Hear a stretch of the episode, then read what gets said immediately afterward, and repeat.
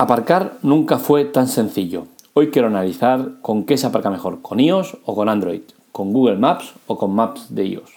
Dos aplicaciones diferentes pero muy buenas. Las analizamos en la tecla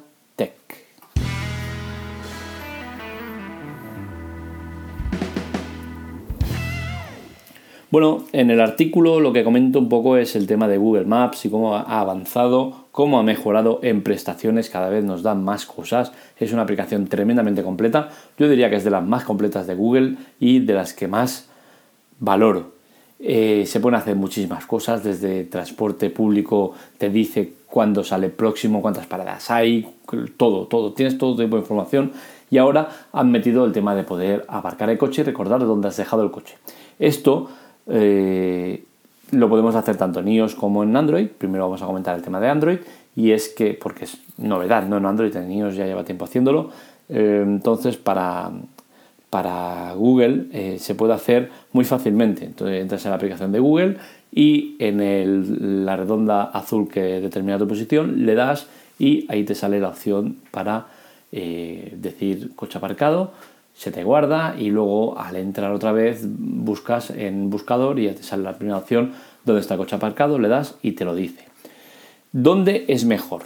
Claramente y de manera totalmente aplastante es mucho mejor en iOS.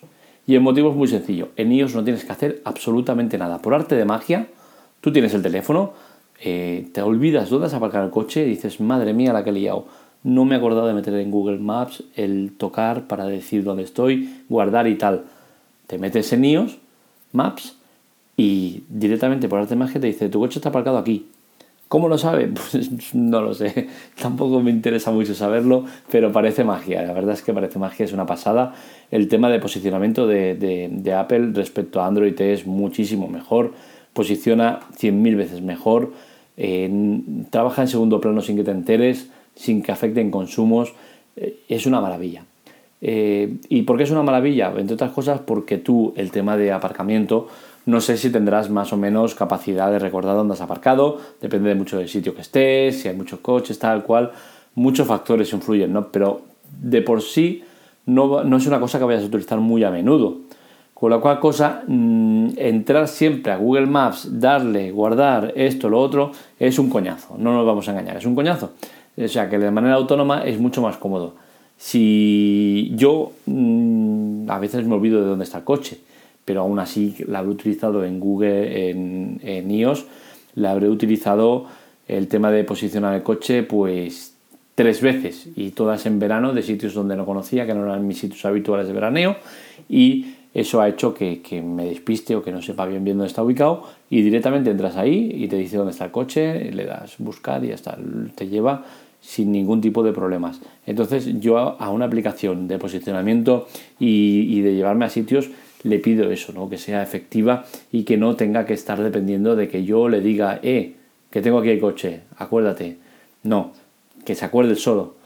Es un poco bestia, ¿no? Porque esto claramente significa que, el teléfono eh, nos está espiando y sabe dónde estamos en cada momento. Pero oye, es que eso yo ya lo tengo asumido y, supongo que cada uno de vosotros ya tenéis asumido que eso pasa. Con Google te pasa igual.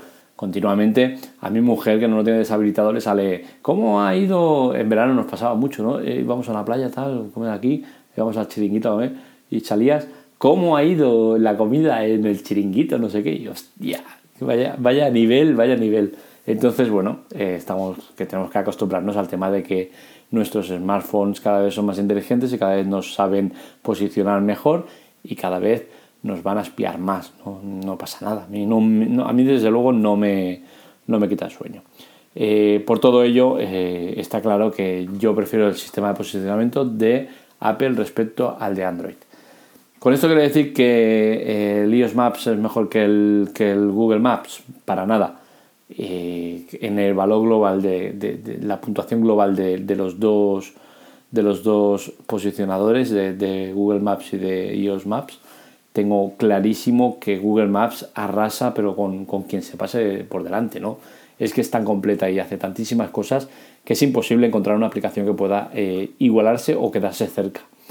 Otra cosa es si la necesitas o no. Yo no creo que, que la necesitemos la mayoría de los que la usamos alguna vez creo que sí, que te da mucha información, te lo pone todo muy fácil, pero lo básico que es ir a un sitio y tal, eh, te lo hace cualquiera de las dos igual de bien, ¿vale? No, no vamos a, a, tener mucha diferencia en eso, pero sí que claro, eh, en Google Maps pues, es que lo tienes todo. Eh, quiero ir a un restaurante, te va a decir los restaurantes que hay por la zona. Quiero ir en transporte público aquí, ¿cuál es la mejor opción? Te va a decir todas las rutas posibles, las conexiones, esto, lo otro. Es, es inigualable, es, es una pasada lo que han hecho con esta aplicación. Entonces, por todo ello, yo en el iPhone tengo las dos aplicaciones. ¿Cuál uso más? Pues sinceramente ninguna de las dos, porque no suelo entrar al tema de, Google Maps ni de iOS Maps. No, uso ninguna de las dos de manera habitual. Eh, y en el caso de que tenga que usarlas, pues sí, normalmente he usado más la de iOS por el motivo de ese de que digo de que ha sido para localizar el coche y como ahí la posiciona directamente sin decirle nada, pues lo he usado un poco más. Es cierto que en, en, en otros periodos del año he usado más Google porque he tenido que ir más en transporte público por sitios que no conocía y, ahí me, sirve porque me lo da todo al pie de la letra y súper sencillo.